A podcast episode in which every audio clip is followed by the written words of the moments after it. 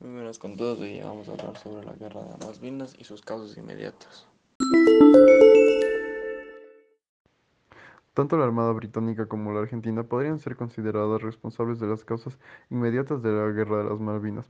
Hay que tener en cuenta que a estas alturas Argentina ya había invadido las, las islas y la gran flota de superficie parecía haberse quedado obsoleta en el contexto de la Guerra Fría.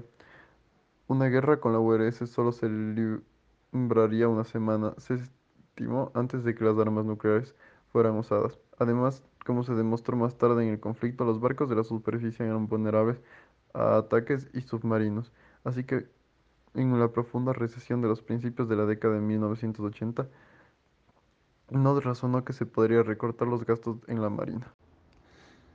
La Armada Argentina poseía dos planes para recobrar las Malvinas. El primero era implantar una presencia argentina en Georgia del Sur, una isla alrededor de 1.400 kilómetros de las Malvinas. Otro factor clave era la supresión del HMS eh, Endurance debido a que limitaría la resistencia al Reino Unido. Anderson en The Falkland War en 1982 nos dice que la elección del Reino Unido de retirarle la Endurance ha sido un elemento clave en la elección del Comité de Argentina de atacar las Malvinas. En el último mes del año 1981 había comenzado el Plan Alfa de la Armada Argentina, había desembarcado 42 trabajadores en Leyte, en la costa noroeste de Georgia del Sur. Los británicos enviaron a Endurance de regreso a Georgia del Sur para sacar a los argentinos de Leyte. La prensa del Reino Unido había iniciado rumores de una guerra inminente sobre las Malvinas.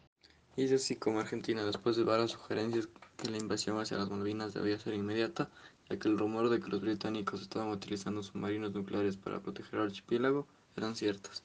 Y es así como se dibujó un nuevo plan. El 28 de marzo Argentina lideró un ataque con 900 soldados, 20 vehículos, dos fragatas y un ex buque de desembarco de tanques estadounidenses.